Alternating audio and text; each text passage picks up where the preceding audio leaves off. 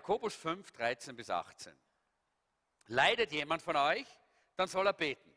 Und wer Grund zur Dankbarkeit hat, soll dem Herrn Loblieder singen. Ist einer von euch krank, dann soll er die Ältesten der Gemeinde holen lassen, damit sie für ihn beten und ihn im Namen des Herrn mit Öl salben. Ihr Gebet im Glauben an Gott wird dem Kranken heilen und der Herr wird ihn aufrichten.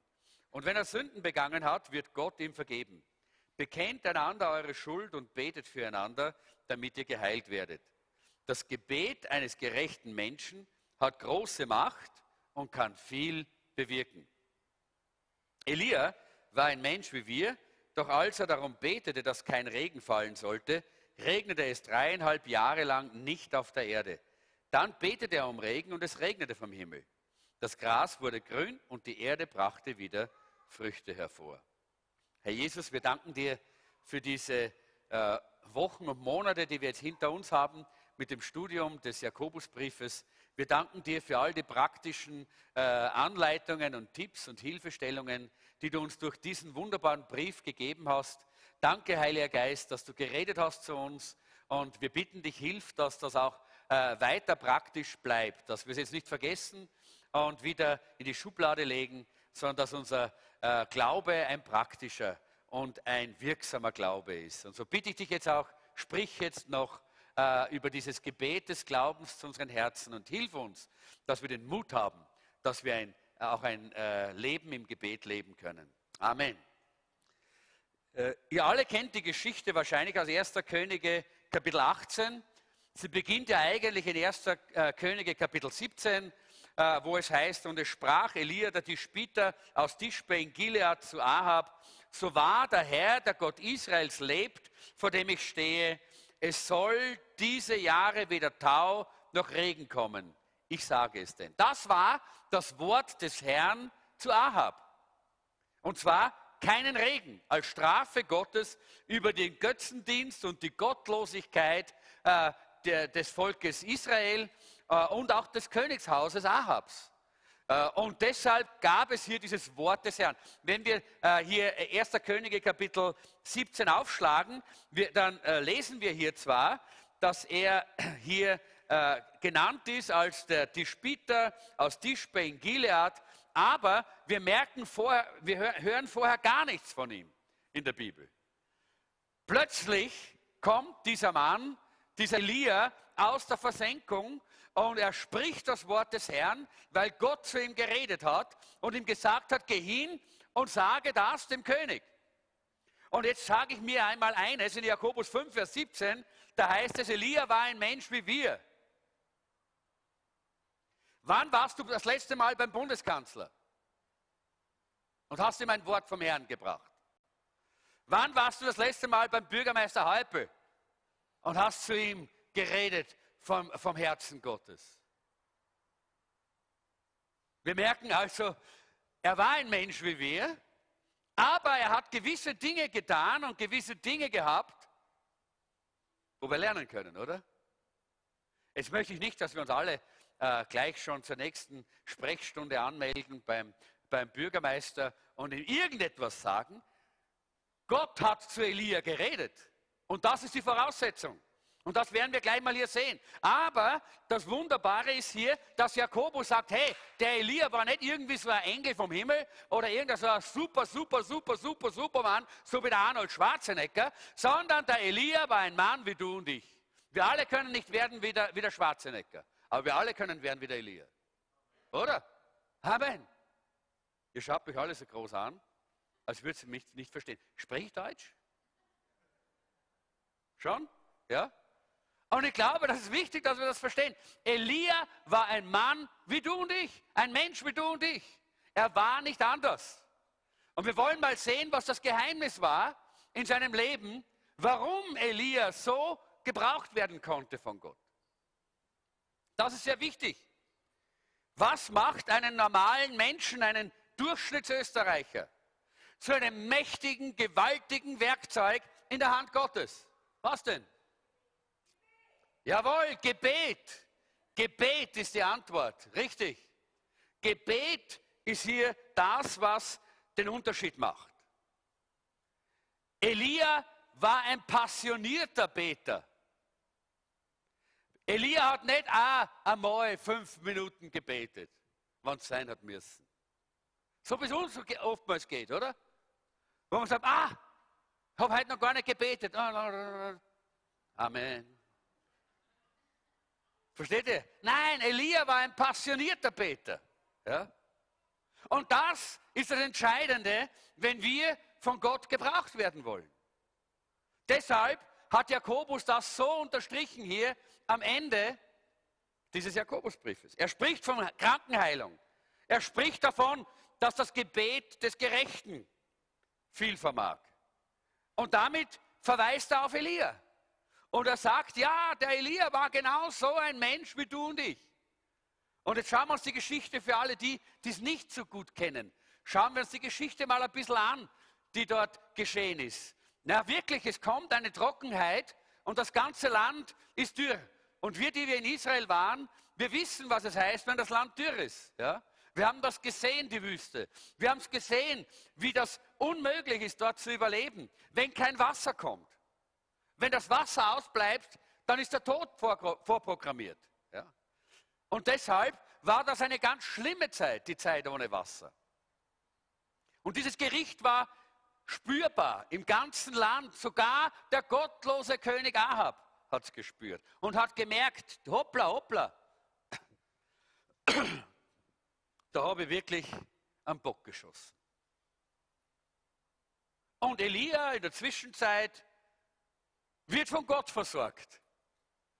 Gott führt ihn zu einer Witwe und die Witwe kann ihn versorgen, obwohl sie eigentlich auch nichts mehr hat. Aber durch Gottes wunderbare Kraft und Gottes Wunder und Segen wird hier, fließt hier das Öl, äh, wird, kann man Brot backen und alles ist da. Mehl und Öl und alles ist da, was die anderen nicht haben. Muss Wasser auch da gewesen sein. Weil nur mit Mehl und Öl allein kannst du kein, äh, kein Brot machen. Ein bisschen Wasser brauchst du auch, sonst verdurstest du auch. Ja? Und deshalb, all das hat Gott gegeben. Er hat die Versorgung dort gegeben, wo gebetet worden ist. Elia war ein Mann des Gebets. Und das war der Unterschied. Na und dann, eines Tages, und da äh, gehen wir jetzt dieses Kapitel weiter, in, äh, äh in 1. Könige Kapitel 18, schlag das selber mal auf. 1. Könige Kapitel 18.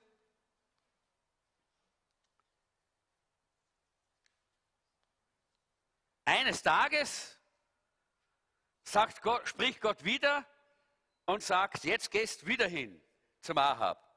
Und jetzt sagst, jetzt lass es wieder regnen. Und was macht Elia? Er geht hin und er, er spricht das wieder aus.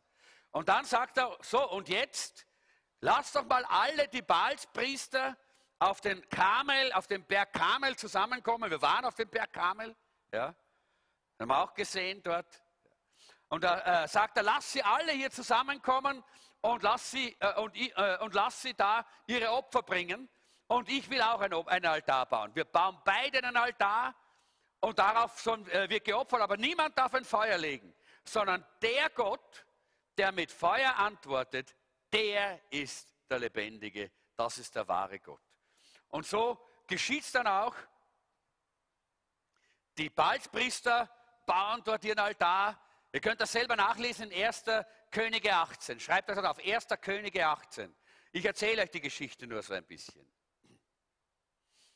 Und, äh, äh, und sie bauen einen Altar und, äh, und, äh, und dann sagt Elia, ihr habt den Vortritt, okay, äh, ich, ich lasse euch den Vortritt. Und so fangen die an, bauen, sie schlachten dort diesen Stier und richten ihn zu und dann fangen sie an, den Namen Baals anzurufen, vom Morgen bis zum Mittag. Und sie rufen, Baal, erhöre uns, Baal, erhöre uns und nichts, keine Stimme, nichts. Ja. Äh, und jemand hat einmal gesagt, äh, Gott hat zu dem Zeitpunkt dem Satan das Feuerzeug weggenommen. er hat nicht zündeln können. Er zündelt ja gern, der Teufel, nicht? Aber zu dem Zeitpunkt hat Gott gesagt, no, no, no, no, no, no, no, her mit dem Feuerzeug, ja? Jetzt bin ich dran, ja? Und äh, die rufen dort zu Baal und sagen, Baal, hör uns, komm, gib uns, äh, äh, gib uns jetzt äh, die Antwort und lass das Feuer fallen und nichts passiert. Und der Elia fängt an ein bisschen spötteln und sagt, Haha, Burschen, Müsst ein bisschen lauter sein, der ist alt, euer Baal, ne? der ist schon ein bisschen schwerhörig. Ja? Müsst ein bisschen lauter rufen. Ja? Vielleicht ist er momentan irgendwo im, in Gedanken. Oder vielleicht, und wir haben noch einmal weiter und noch einmal weiter und dann, äh, und dann sagt er, na vielleicht ist er gerade momentan auf der Toilette und hört euch nicht. nicht? Das könnte ja auch sein. Komm, ruft aber. Und die haben sich dann geschnitten und geritzt. Das Blut ist an den Oberkronen, den Balspriestern und nichts ist geschehen. Und dann, nachdem äh, äh, die Mittagszeit vorbei war, sie waren alle schon dort in dieser religiösen Ekstase, diese, äh, diese, diese Balspriester, ohne dass es irgendein Wirken eines Gottes gegeben hat. Und das sehen wir auch an dieser Begebenheit, wie viel an religiösen Dingen passiert, wo Menschen glauben, da haben sie was mit Gott erlebt. Das ist was, was Gott getan hat wo nichts von Gott drin ist. Wisst ihr, woran man das erkennen kann? Wenn nicht Gottes Wort, wenn nicht Yahweh, der lebendige Gott, Schöpfer Himmels und der Erde, Jesus Christus im Zentrum steht, dann ist es nur religiöse, religiöser Firlefanz. Und das haben die dort erlebt, ganze Stunden, stundenlang. Und das ganze Volk hat zugeschaut. Und dann hat Elia gesagt zum Volk, kommt jetzt auf meine Seite, ich zeige euch, jetzt, wie es geht. Er hat zwölf Steine genommen, so wie Gott es gesagt hat. Er hat genau nach dem gehandelt, wie Gott es gesagt hat. Ja? Und baut dort mit diesen zwölf Steinen den Altar. Lasst dann dort diesen, äh, die, diesen Stier drauflegen, der geschlachtet worden ist. Und sagt dann, wisst ihr was? stopp, wir, noch, wir, wir, beten noch gar nicht. Es ist ja immer heiß dort. Ja? In, in, ist, ja, ist, ja, nicht so, dass in Israel dort äh, recht feucht ist, sondern im Gegenteil, da war ja Trockenzeit. Da hat es ja jetzt jahrelang nicht geregnet. Was glaubt ihr, wie es da trocken war? Äh, und, das, äh, und, äh, und, da hätten einige sagen können, na ja, das heiß und trocken, das entzündet sich selber. Ja? Äh, und da hat Elia gesagt, nichts da. Äh, er hat dieses kostbare Wasser holen lassen, das es gegeben hat, und hat einige Kübel Wasser, vier Eimer voll Wasser, über das Opfer und über den Altar schütten lassen, dass alles waschelnass war. Und versuche mal, ein waschelnasses Holz anzuzünden. Ja? Das raucht, das stinkt, da ist nichts. Ja? Aber Elia hat das ganz bewusst gemacht, weil er gesagt hat, mein Gott ist der allmächtige Gott. Er ist der Schöpfer Himmels und der Erde. Ihm ist alle Gewalt gegeben im Himmel und auf der Erde. Deshalb kann ich hier zeigen, es ist der Herr. Das ist keine natürliche Sache. Das ist Gott. Und dann sehen wir, dann schaut er auf und dann sagt er ganz schlicht und einfach, Herr Gott Abrahams, Isaaks und Israels, lass heute kund werden, dass du Gott in Israel bist und ich dein Knecht. Und dass ich das alles nach deinem Wort getan habe. Erhöre mich, Herr, erhöre mich, damit dieses Volk erkennt, dass du, Herr, Gott bist und ihr Herz wieder zu dir kehrst. Da fiel das Feuer des Herrn herab und fraß Brandopfer, Holz, Steine und Erde und leckte das Wasser auf im Graben. Und als das alles Volk sah, fielen sie auf ihr Angesicht und sprachen, der Herr ist Gott, der Herr ist Gott. Was für eine wunderbare, herrliche Geschichte, oder? Wer mag das? Hä? Wer möchte es in seinem Leben erleben? Wer möchte, dass das in Österreich auch so wird? Jawohl, Amen. Und Jakobus sagt, Elia war ein Mensch, so wie du und ich. Jetzt stehen wir schön deppert da, oder? Wo ist da der Schlüssel? Der Schlüssel ist das Gebet, das Gebet, das hier bei Elias eine wichtige Stelle, eine wichtige Rolle gespielt hat. Er hat durch sein Gebet die Nation und die Nationen damals beeinflusst und verändert.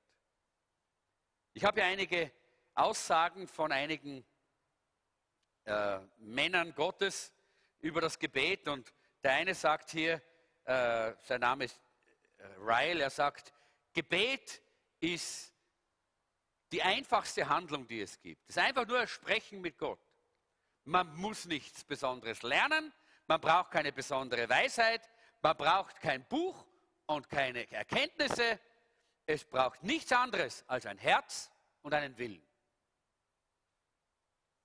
Jetzt kann man schon gar nicht mehr entschuldigen und gar nicht mehr auszuwinden, dass wir so wenig beten, oder? Wenn das so einfach ist. Das schwächste Kind und Baby, so wie unser Levi, kann schreien, wenn es hungrig ist. Und genauso kann ein Mensch Gottes schreien, wenn er Verlangen nach Gott hat. Andrew Murray hat gesagt, die Kraft der ewigen Welt ist in die Hand des Gebets gelegt worden. Und dort liegt das Geheimnis von Kraft und Leben. Charles Spurgeon hat gesagt, Gebet ist die Waffe des Gläubigen im Krieg. Wenn der Kampf für uns zu hart wird, dann rufen wir unseren großen Alliierten, der so als wäre er die ganze Zeit irgendwo nur auf der Lauer gelegen und hätte nur gewartet auf den Einsatzbefehl, sofort da ist und eingreift. Wenn wir rufen, mache dich auf, Herr, komm. Gebet bewegt die Muskeln des allmächtigen Gottes. Das war die Aussage von Spurgeon. Ein anderer Mann Gottes heißt Billheimer sagt, Gebet heißt nicht Gott zu betteln, etwas zu tun, was er nicht gerne tun möchte. Wir müssen nicht einen zögernden Gott überwinden mit unserem Gebet, sondern im Gebet sprechen wir den Sieg Jesu über den Satan aus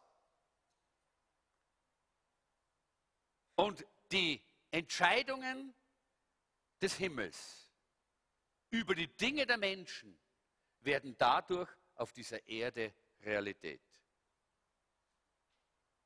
Golgatha hat den Satan mit seinen ganzen Ansprüchen zerstört. Aber Gott hat in die Hand der Gemeinde die Umsetzung von Golgatha durch das Gebet gelegt. Puh. Ich weiß nicht, ob ihr da jetzt genau zugehört habt. Aber eines ist mir klar geworden, wie ich das alles gelesen habe, dass das Gebet eine wichtigere Rolle spielt, als ich es vorher gedacht habe. Und deshalb ist es wichtig, dass wir uns klar werden, wenn wir das sehen wollen, was in 1. Könige Kapitel 18 dort passiert ist, dass ein ganzes Volk sagt, der Herr ist Gott, der Herr ist Gott, dann müssen auch wir denselben Schlüssel verwenden, den Elia verwendet hat. In Matthäus 21, 22 heißt es, wenn ihr glaubt, werdet ihr alles bekommen, worum ihr im Gebet bittet. Warum tun wir das nicht? Warum tun wir das eigentlich nicht? Es geht nur darum, dass wir, bitten, dass wir bitten, dass wir glauben, dass wir empfangen, weil einfach Glaube und Gebet untrennbar sind. Glaube und Gebet sind untrennbar. Deshalb, wenn ich vom Gebet des Glaubens spreche heute, ist es eigentlich etwas, was sowieso zusammengehört. Alles andere, was nicht Gebet des Glaubens ist, ist eigentlich nicht Gebet, sondern nur religiöses Reden. Religiöse Worte. Manche können schön beten und du merkst, da ist keine Kraft dahinter, weil kein Glaube im Herzen ist, sondern nur Wissen im Kopf. Und deshalb geht es heute um das Gebet des Glaubens und nicht um das schöne Gebet. In 1. Johannes 5, 14 und 15 heißt es, und wir dürfen zuversichtlich sein, dass er uns erhört, wenn wir ihn um etwas bitten, das seinem Willen entspricht. Und wenn wir wissen, dass er unsere Bitten hört, dann können wir auch sicher sein, dass er uns gibt, warum wir ihn bitten. Der erste Punkt ist, Elia der Einforderer von Verheißungen. Wiederhole es. Elia, der Einforderer von Verheißungen. Elia wusste, dass der Regen kommen wird. Er wusste, es kommt ein neuer Regen. Und ich habe die Geschichte gelesen und es war ganz lustig. Wir waren ja bei dieser Pastoralkonferenz. Ich habe dort mich natürlich auch ständig damit beschäftigt, mit dieser Predigt, mit dieser Botschaft, mit dieser Geschichte. Und äh, wir werden am Ende dann vielleicht äh, gegen Ende ein, ein, äh, ein Lied auf Video uns anschauen, das heißt Let It Rain. Und wir haben das dort nämlich gehört. Und wie, wir das, wie, wir, wie ich das gehört habe, habe ich gedacht, das ist meine Botschaft. Let it rain, lass es regnen, Herr.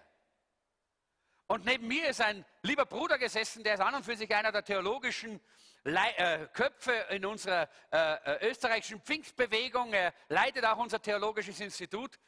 Und ich habe gesagt, Mann, ich sagte was, ich bin so begeistert davon, äh, von diesem Elia. Ja? Ich habe gesagt, dieser Elia, der hat zum Ahab gesagt, hey Ahab, spann an und geh noch schnell auf ein Bredeljausen, weil gleich wird es regnen, dann wirst du nass. Ja? Und dann, da hat er, dann hat er gesagt, ja, aber das, da hat er ja schon die, die Wolke gesehen. Und ich habe gesagt, nein, nein, nein, nein, nein.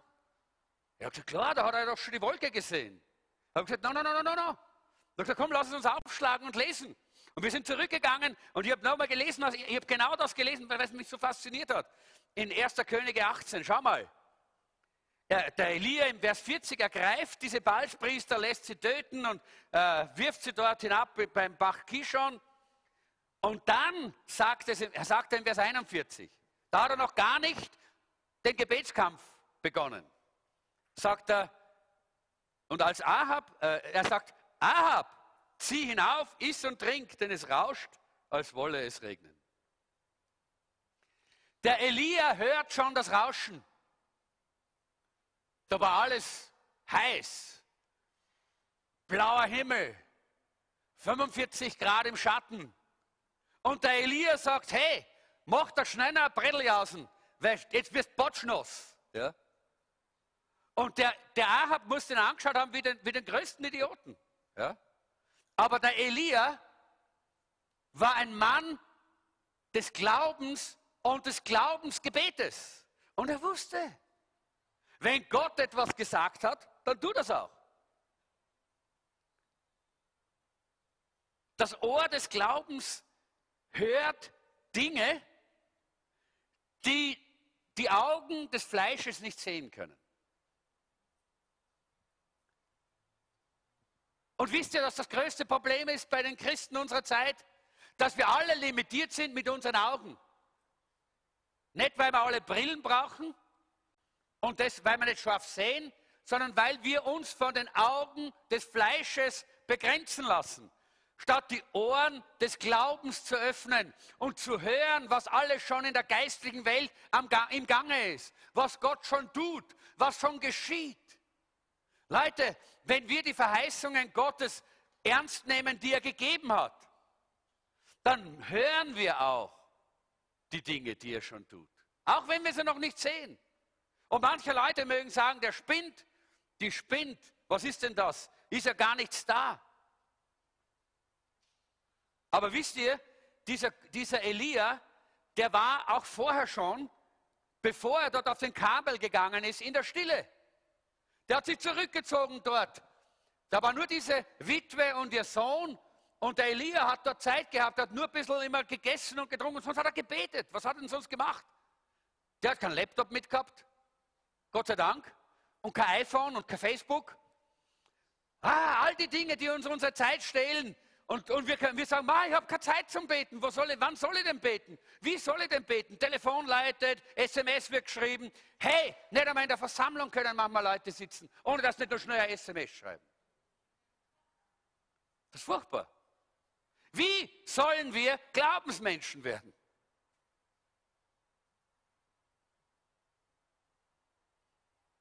Ein Pastor hat einmal gesagt, du wirst dann ein Mann oder eine Frau des Glaubens werden, wenn du dein Handy in den See wirfst.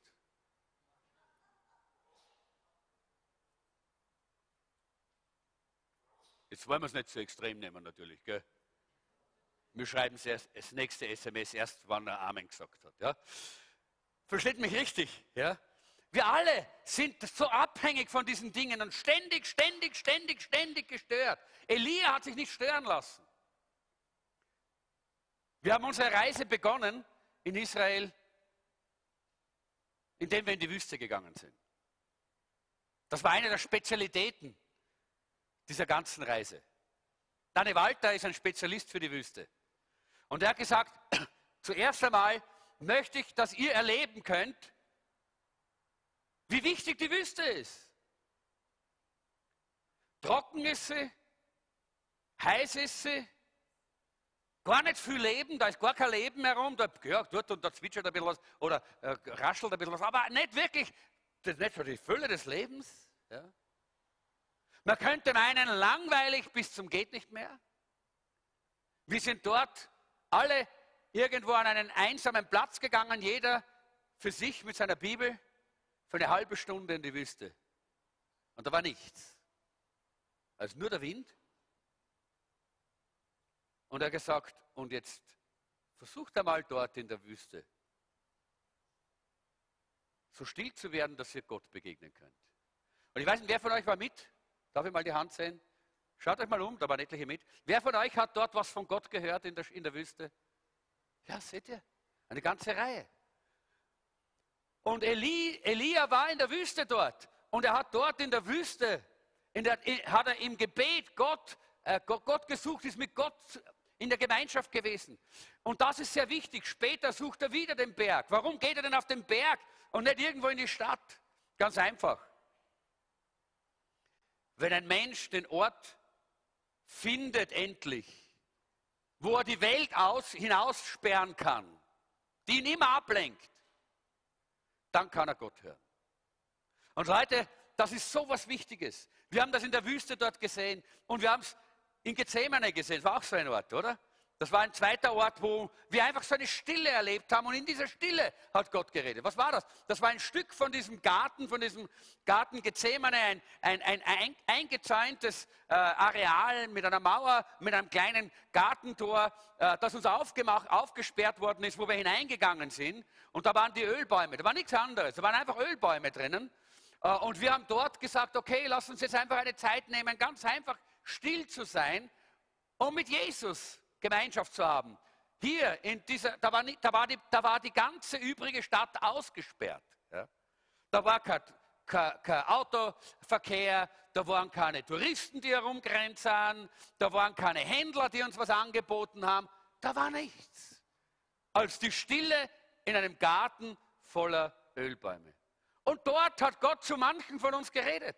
Ich habe es gesehen, wie die Tränen heruntergeronnen sind, weil die Gegenwart des Herrn da war und Gott geredet hat durch seinen Geist. Leute, wenn wir nicht zu diesem Ort kommen, wo wir endlich mal die Welt wieder aussperren können aus unserem Leben, wo wir endlich einmal sagen können, raus mit all dem Klumpert, weg mit all den Dingen, ich will die Stimme Gottes hören, dann haben wir die Stimme Gottes versäumt. Gott schreit nicht in dein Leben. Das tut er nur kurz bevor du verloren gehst. Dann schreit er. Dann schreit er. Dann schreit er, Achtung! Und vielleicht nimmt er dich beim Schopf. Und das tut manchmal weh. Aber im Normalfall spricht Gott genau dort, wo wir endlich einmal wieder still sein können und zur Ruhe kommen.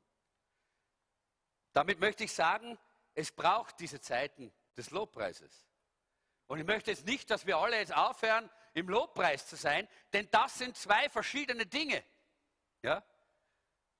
Das eine ist die Zeit des Feierns als Volk Gottes. Das wird uns in der Bibel sehr klar verordnet und gezeigt, wie wichtig das ist. Aber das andere ist, dass wir Gott wieder hören und seine Stimme hören können.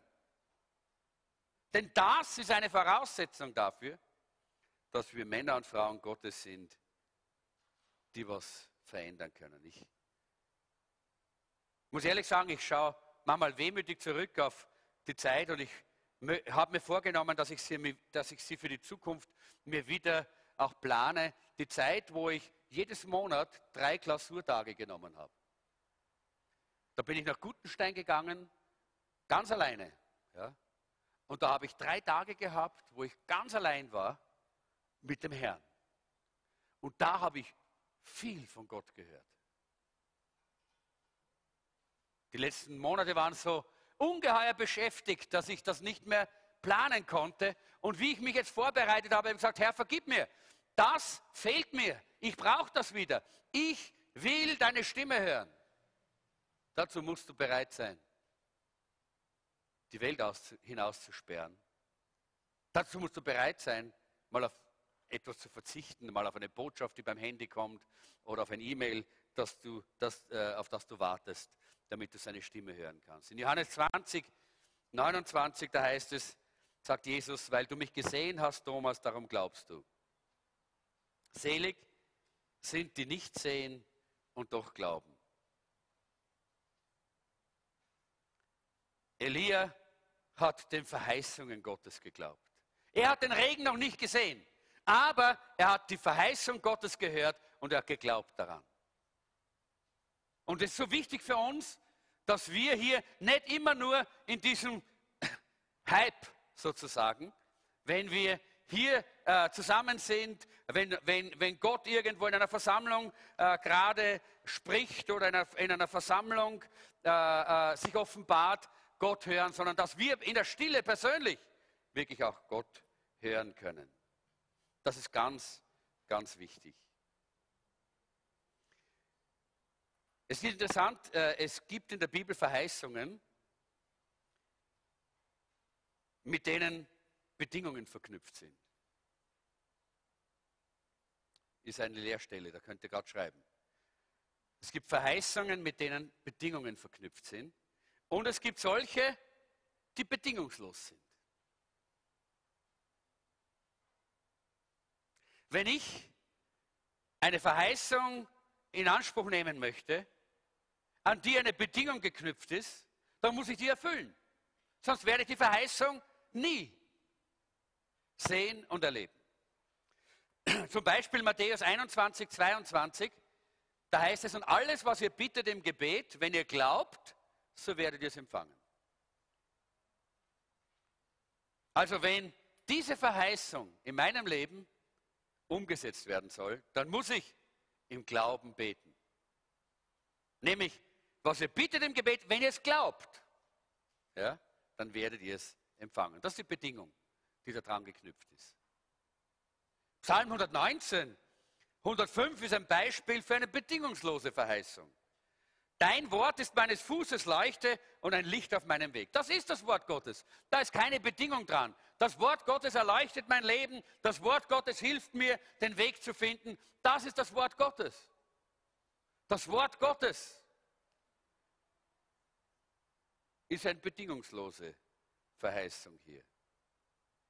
In 1. Könige 18.1, da finden wir, dass Gott dem Elia diese Verheißung gegeben hat, auf der einen Seite etwas, was er sowieso tut, aber auf der anderen Seite auch etwas, wo eine Bedingung dabei war.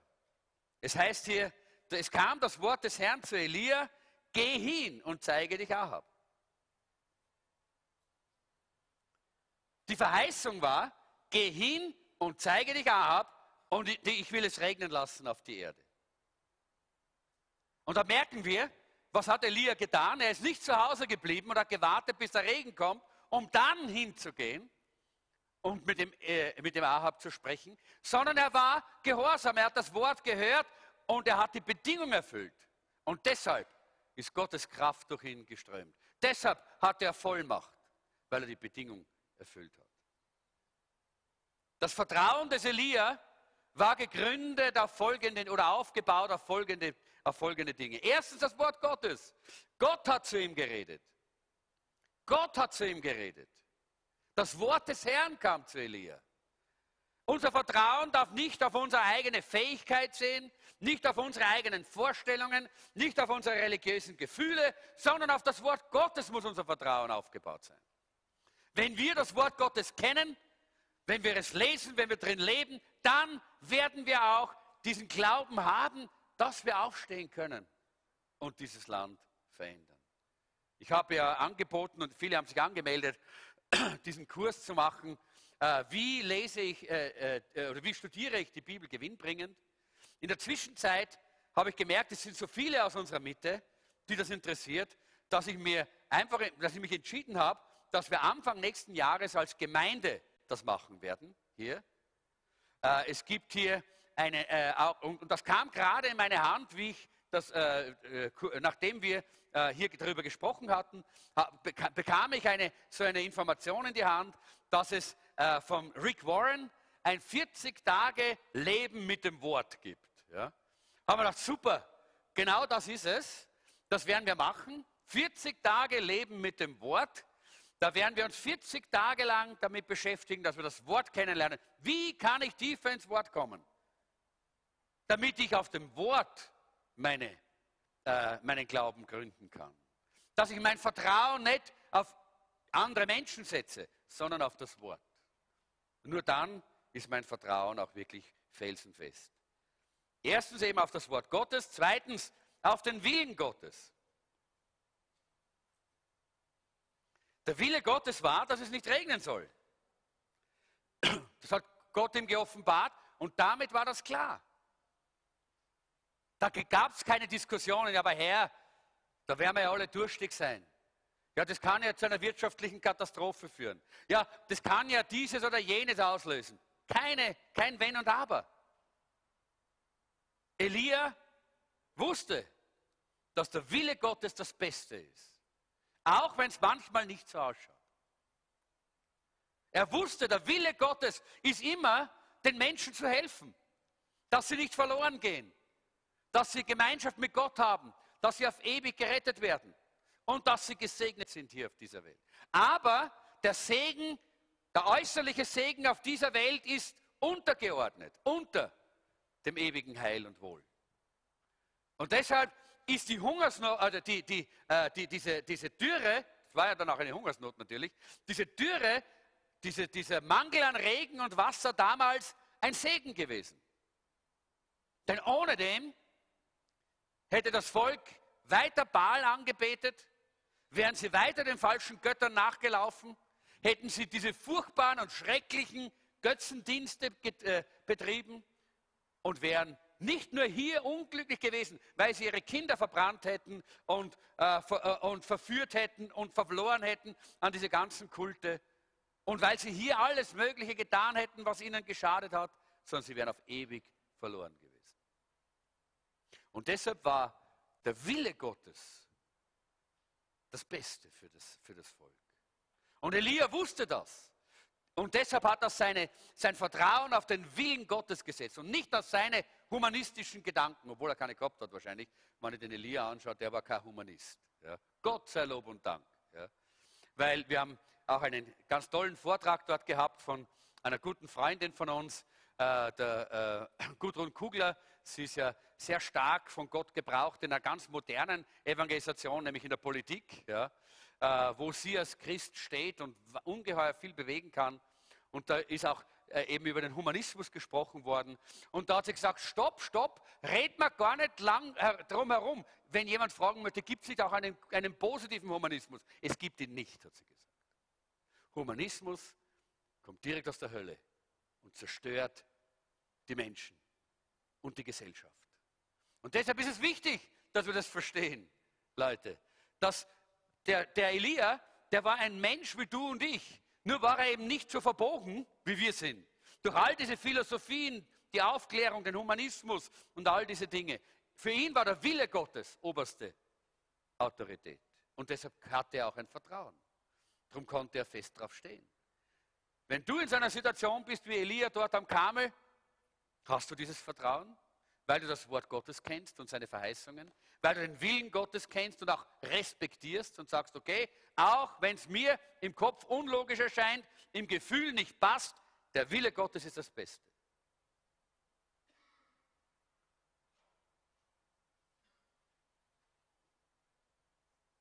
Und dann sehen wir hier sein Vielleicht noch eine, äh, sein, äh, sein Vertrauen war auf, das das, das letzte, was ihr ausfüllen müsst hier, das Erlebnis von erhörtem Gebet. Elia hat gewusst, das Erlebnis von, das Erlebnis von erhörtem Gebet. Darauf war sein Glaube, sein Vertrauen gegründet. Er wusste, Gott hört sein Gebet. Er hatte das erlebt. Er hatte das vorher schon erlebt. Er hat es erlebt bei, äh, bei dieser Frau, äh, äh, zu der er gekommen ist in dieser, äh, in dieser äh, Zeit der, der, Hungersnot. Er hat es vorher erlebt bei dem, äh, bei dem kranken, bei, bei, dem toten Jungen, der gestorben war. Er hat es immer wieder und immer wieder erlebt. Gott erhört Gebet. Und wir wissen das, dass Gott Gebet erhört. Wir haben es erlebt, immer wieder. Und darauf können wir unser Vertrauen aufbauen. Wir alle haben irgendwann irgendwo Wunder Gottes gesehen. Darf ich mal sehen, wer hat schon mal ein Wunder Gottes erlebt oder gesehen in seinem Leben, dass Gott Wunder getan hat? Okay? Fast alle haben Wunder Gottes schon gesehen. Und das soll uns stärken in unserem Vertrauen, dass Gott etwas Wunderbares tun kann, wenn wir beten. Manche fragen sich, warum sollen wir überhaupt beten, wenn Gott oft, oft schon offenbart, was er tun will. Ganz einfach deshalb, weil Gottes Verheißungen uns nicht einschränken sollen, sondern Gottes Verheißungen sollen uns Energie geben, um genau das zu beten, was Gott verheißen hat. Wenn wir entlang der Verheißungen Gottes beten, dann wissen wir, dass wir haben, was wir gebeten haben, sagt 1. Johannes Kapitel 5. Das haben wir vorher schon gelesen. Und jetzt sehen wir Elia, den Gebetskämpfer. Gerade war das Feuer gefallen, sind die Baalspriester äh, dort äh, getötet worden. Und er hört in seinem inneren Ohr schon dieses Rauschen und er sagt, Ahab, es regnet. Ich höre schon, es kommt ein großer Regen. Ja? Und jetzt könnte man eigentlich sagen, der Ahab hat eh vielleicht gesagt, na komm Elia, na dann trinken wir ein Bier miteinander, oder?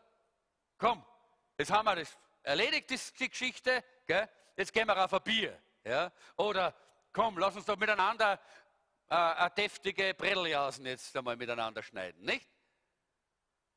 Und der Elia hör, gibt noch nicht auf. Für den Elia ist die Arbeit noch nicht getan. Warum?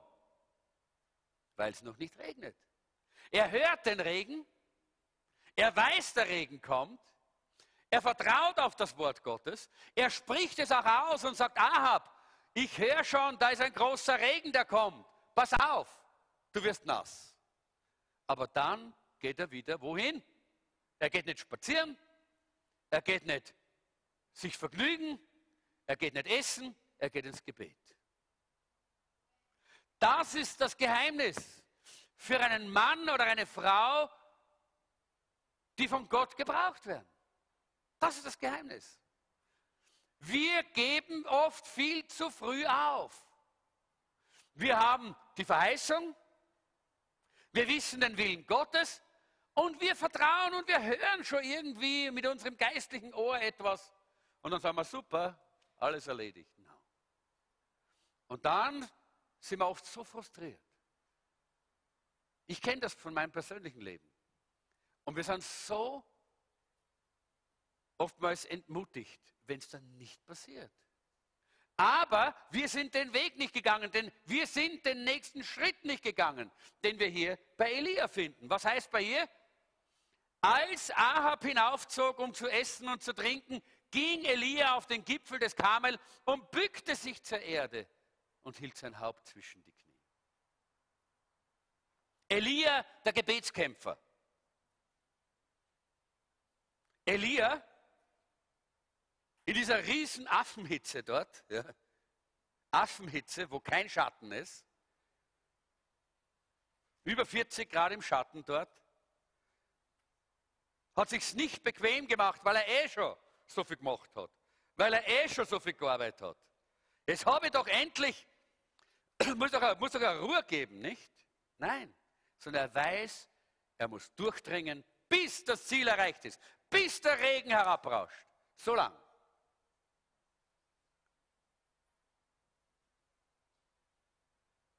Und Elia geht ins Gebet. Und Elia geht noch einmal weiter weg von den Menschen. Da waren viele Leute dort am Berg Kamel, weil die haben alle zugeschaut und der Ahab war da und alles und alle haben applaudiert und da war großer Erfolg, großer Erfolg. Und ich sage euch Leute, gerade wenn der erste Schritt des Erfolgs da ist, ist die Gefahr, dass wir aufhören, durchzudringen und das Ziel letztlich nicht erreichen, sondern nur bei der Hälfte stehen bleiben.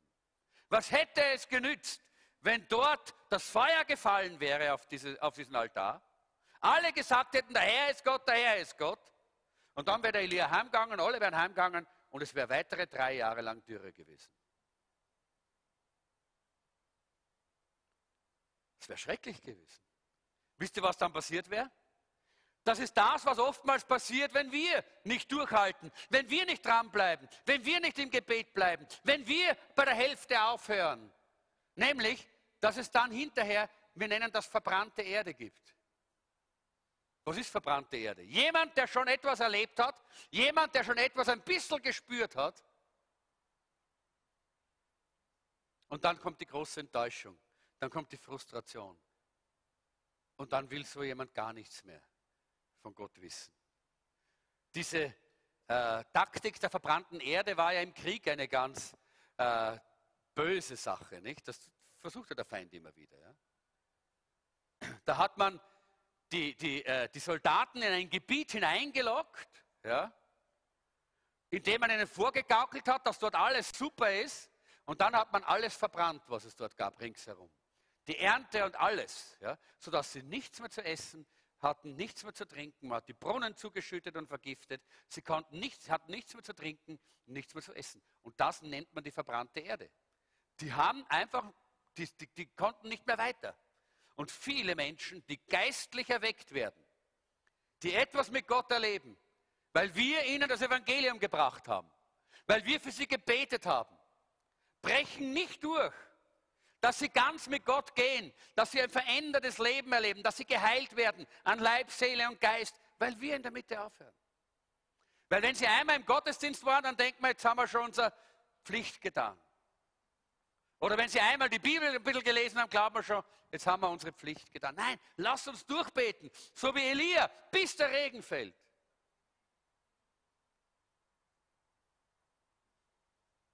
Elia ging zu seinem Vater.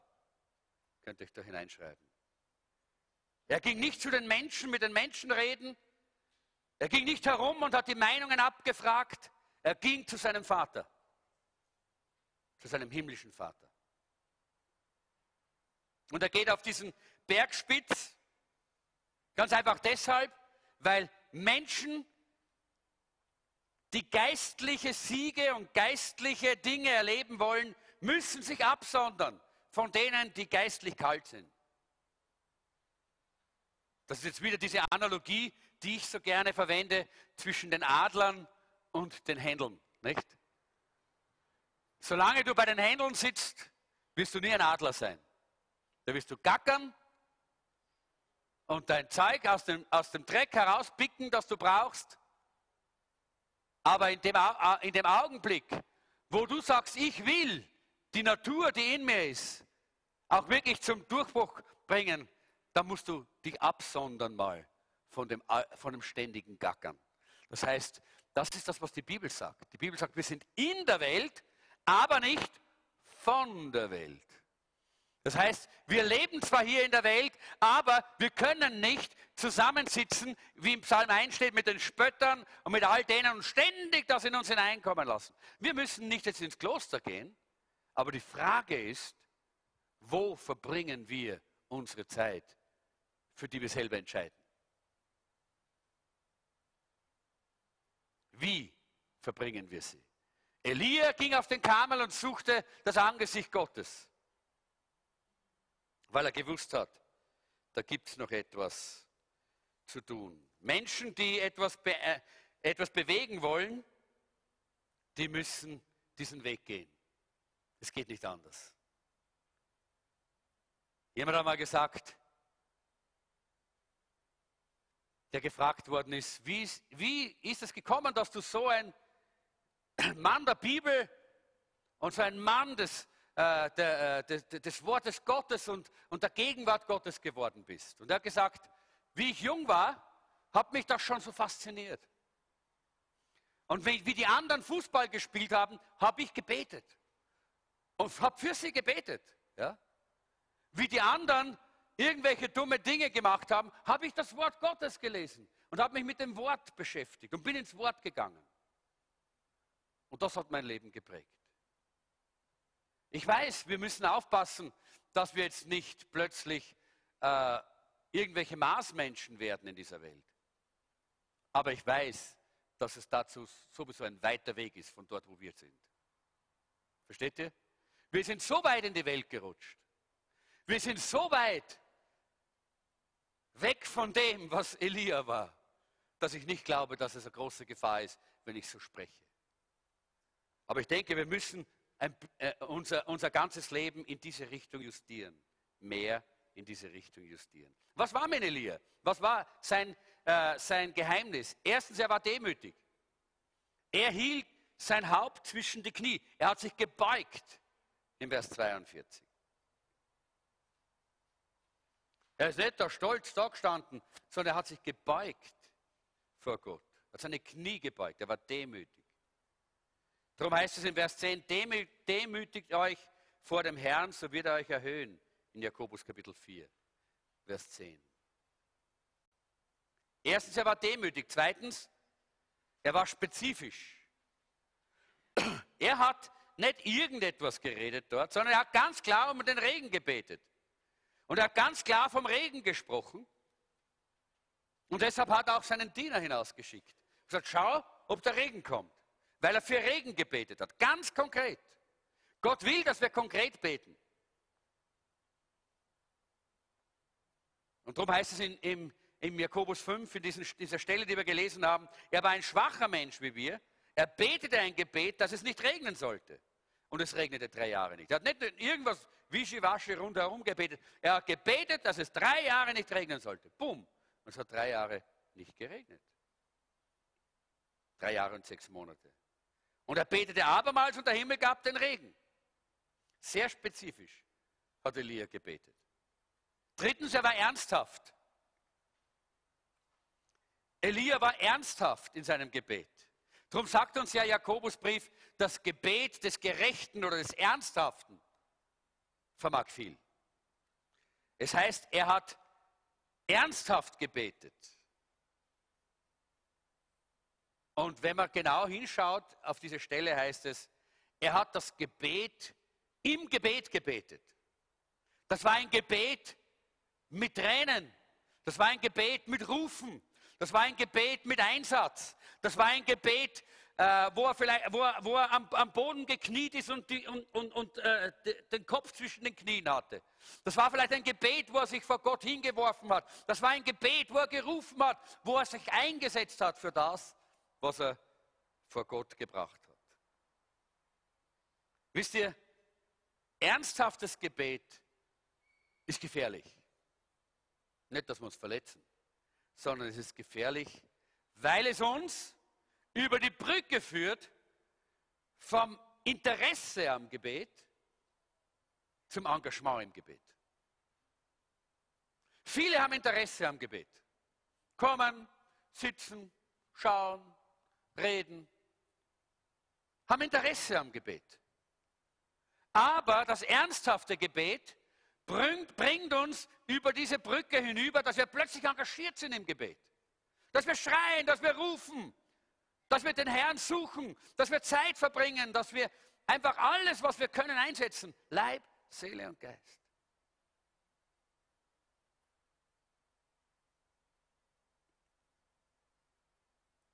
Ich schaue gerade, wo ich drüber springen kann, weil die Zeit so verrinnt. Die Seele von Elia war bewegt. Sonst könnte er nicht so dort vor Gott liegen und zu Gott rufen, weil er gewusst hat, die, dieses Volk braucht den Regen. Das Wasser ist notwendig, der Regen ist nötig, es braucht wieder Wasser. Er war bewegt. Auch schon dort am Kamel war er bewegt. Und wir dürfen unsere ganzen Emotionen mit einsetzen, wenn wir im Gebet vor Gott liegen, um den Durchbruch zu erleben und zu sehen, dass Erweckung für unser Land kommt, dass der Regen fällt, dass etwas geschieht, was wirklich Veränderung bedeutet. Mein, mein Gebet und mein Schrei auch in der Vorbereitung war, Herr, schenke uns als Gemeinde wieder dieses Verlangen, dass wir engagierte Beter sind. Nicht nur, dass wir beten, auch ein bisschen beten dass wir engagierte Beter sind. Dass es hier rauscht, wenn wir zusammenkommen vor dem Gottesdienst. Nicht, dass wir nicht beten, sondern es rauscht. Ja. So wie bei Elia. Wir haben an und für sich hier auch angefangen, in unserer Leiterschaft äh, neu zu lernen, wie wir mit, so einem, mit diesem Gebet umgehen können. Äh, wir nennen das äh, äh dieses äh, Prompting Prayer oder dieses drängende Gebet. Und wir haben angefangen, manchmal so eine halbe Stunde oder dreiviertel Stunde zu nehmen, um wirklich mit drängendem Gebet vor Gott zu stehen. Für eine Sache, die Gott uns zeigt. Und nicht mehr aufzuhören. Und da müssen wir die Fenster zumachen. Damit die Leute draußen sie nicht dran stoßen. Da müssen wir die Türen schließen. Weil da kann man nicht leise sein wenn wir drängen vor Gott, wenn wir hindrängen zum Thron Gottes, weil uns etwas wirklich bewegt. Das war bei Elia so. Drängendes Gebet. Er war ernsthaft, also er war demütig, er war spezifisch, er war ernsthaft und er war ausdauernd. Der, letzte, der vorletzte Punkt. Er war ausdauernd, er hat den, den Diener hingeschickt und wie der gesagt hat, nichts da, sieht man nichts, hat er nicht aufgehört. Er war ausdauernd. Er hat gesagt, okay, geh nochmal, geh nochmal, geh nochmal. Achtmal hat er ihn geschickt.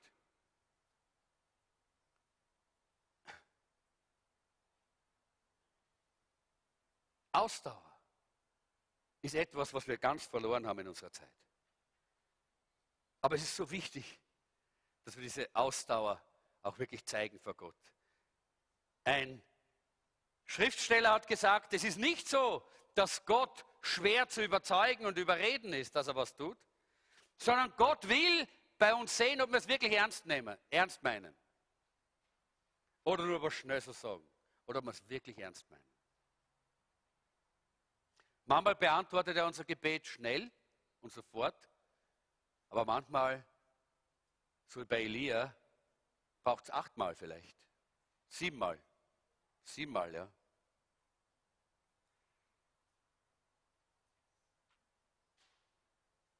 Als letztes, er war erwartend. Er hat erwartet, dass es geschieht, weil er schon gehört hat in seinem geistlichen Ohr. Elia hat es erwartet. Er hat gesagt, geh wieder hinauf und schau zum Meer. Geh und schau, es muss was da sein. Er hat gesagt, es ist nichts da. Er hat gesagt, geh nochmal, schau. Er hat erwartet, dass was kommt. Leute, wir müssen Erwartung haben, dass Gott seinen Geist ausgießt. Wir müssen diese Erwartung eines Elia haben, dass das Feuer fällt. Wir müssen die Erwartung eines Elia haben, dass Gott das tut, wenn wir im Gebet sind, wenn wir schreien und rufen zu ihm, wenn wir Fasten- und Gebetszeiten haben, wenn wir gemeinsam im Gebet kommen am, am, am Freitag früh in unserem Frühgebet, wenn wir hier zusammenkommen im Gebet. Dann lass uns erwarten, dass Gott was tut. Oder haben wir nur unser Gebet erledigt und gehen wir wieder?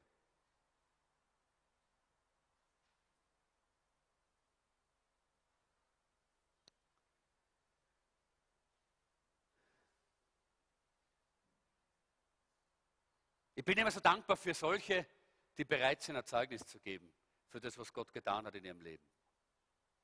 Weil das sind die, die mit Erwartung wohin gegangen sind. Und wenn wir hinterher, wenn Gott was getan hat, das nicht anderen weitererzählen, dann zeigt das, dass wir eigentlich nur überrascht waren, aber keine Erwartung gehabt haben. Weil wenn wir es erwartet haben, dann können wir es bezeugen, weil wir wissen, dass wir damit den anderen helfen, mit Erwartung zu Gott zu kommen. Elia hatte diese Erwartung. Und interessant ist, dass dieses Wort Regen, das hier verwendet wird, eigentlich für einen riesen Wolkenbruch steht. Das Wort ist eigentlich ein Wolkenbruch. Ja? Ein Wolkenbruch, nicht nur ein bisschen Regen. Und Elia hat gebetet, bis die Wolke da war. Und dann wusste er jetzt schnell, Ahab, jetzt müssen wir heim. Sonst der, der, der Wolkenbruch, der schwemmt uns da beim Berg, vom Berg Kamel runter, ja? Und es heißt hier, und er ist vor dem Ahab hergelaufen.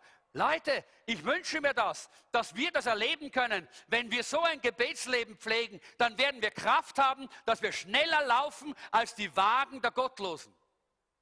Dass wir vor den Gottlosen noch ankommen, dass wir vor ihnen sind, weil die Kraft Gottes in uns ist, weil die Herrlichkeit Gottes auf uns liegt.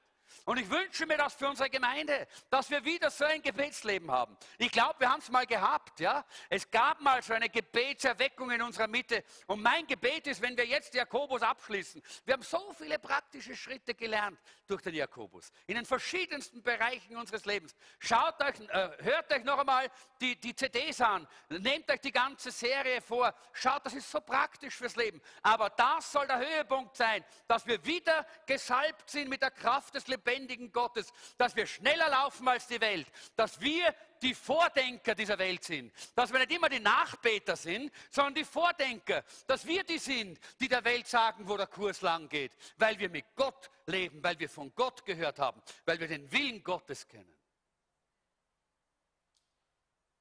Ja, aber in dieser Erwartung, Erwartung bedeutet, etwas voller, auf etwas voller Spannung zu warten. Damals in der Apostelgeschichte, und das ist der Abschluss für mich heute, möchte gar nicht so viel,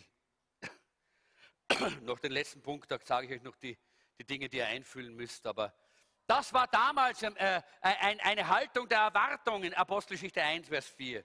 Und als er mit ihnen zusammen war, befahl er ihnen, Jerusalem nicht zu verlassen, sondern zu warten auf die Verheißung des Vaters, die ihr, so sprach er von mir, gehört habt. Und sie haben gewartet.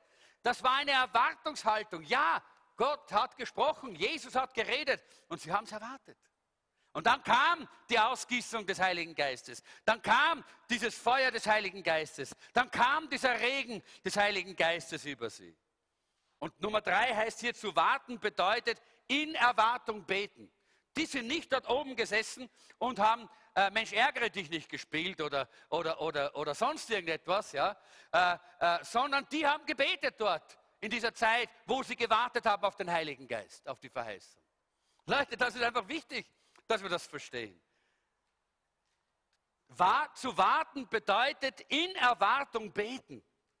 Es gibt fünf griechische Wurzeln für dieses Warten und da, ich sage euch nur die deutschen Übersetzungen. Das heißt, entweder etwas erwarten oder begierig mit Spannung erwarten oder harren auf etwas. Harren, sagt Luther. Ja? Oder sich auf etwas freuen. Etwas willkommen heißen. Etwas suchen. Sich auf etwas freuen, das ist zum Beispiel die Erwartung unserer Kinder für Weihnachten zum Beispiel. Nicht? Ein Heiligen Abend, ah, ist das eine herrliche Erwartung und die voller Spannung und voller Freude. Ja? Und so sollten wir eigentlich die Verheißungen Gottes erwarten. Im Gebet indem wir betend vor Gott stehen.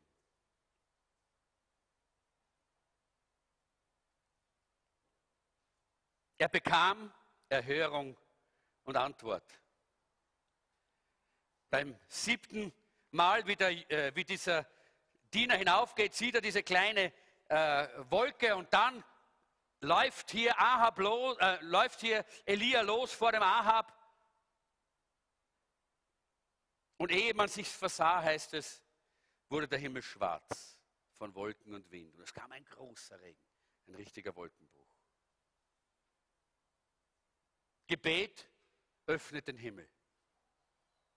Und ich schließe mit 2. Chroniker, Kapitel 7, Vers 14.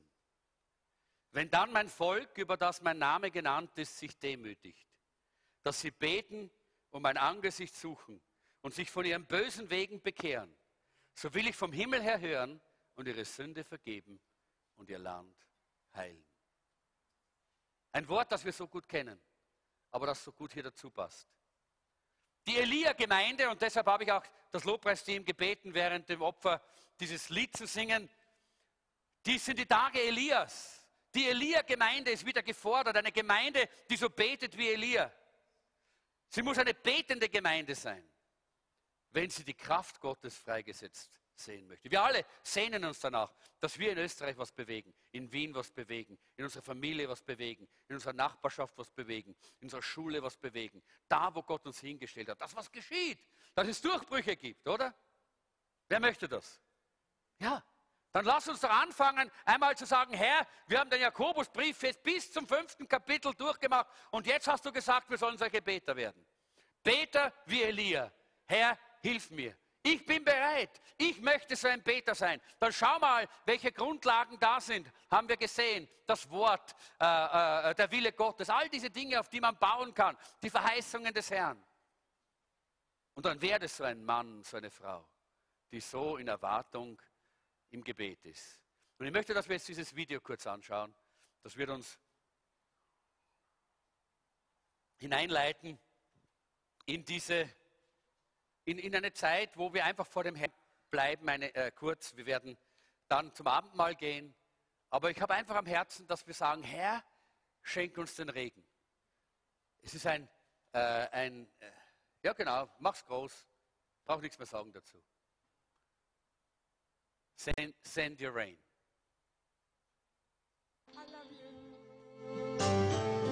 Open the floodgates of heaven. Open the floodgates of heaven. Das heißt, Let öffne it rain. die Tore des Himmels und lass es regnen. Let it rain. Lass es regnen. Open the floodgates of heaven.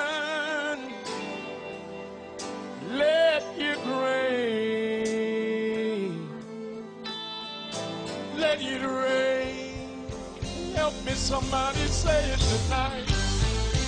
Open the floodgates of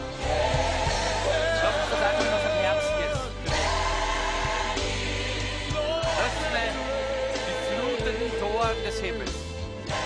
Lass es regnen. Lass einen Regen über uns kommen. Wir brauchen diese Kraft Gottes. Wir brauchen seine Heilungskraft. Wir wollen solche Gerechte sein. Einfache Männer und Frauen wie Elia. Aber dieses Verlangen muss in uns drin sein. Öffne den Himmel und lass deinen, deinen Regen kommen. Lass es regnen, lass es regnen. Wo ist dein Verlangen? Hast du diese Sehnsucht? Hast du dieses Verlangen?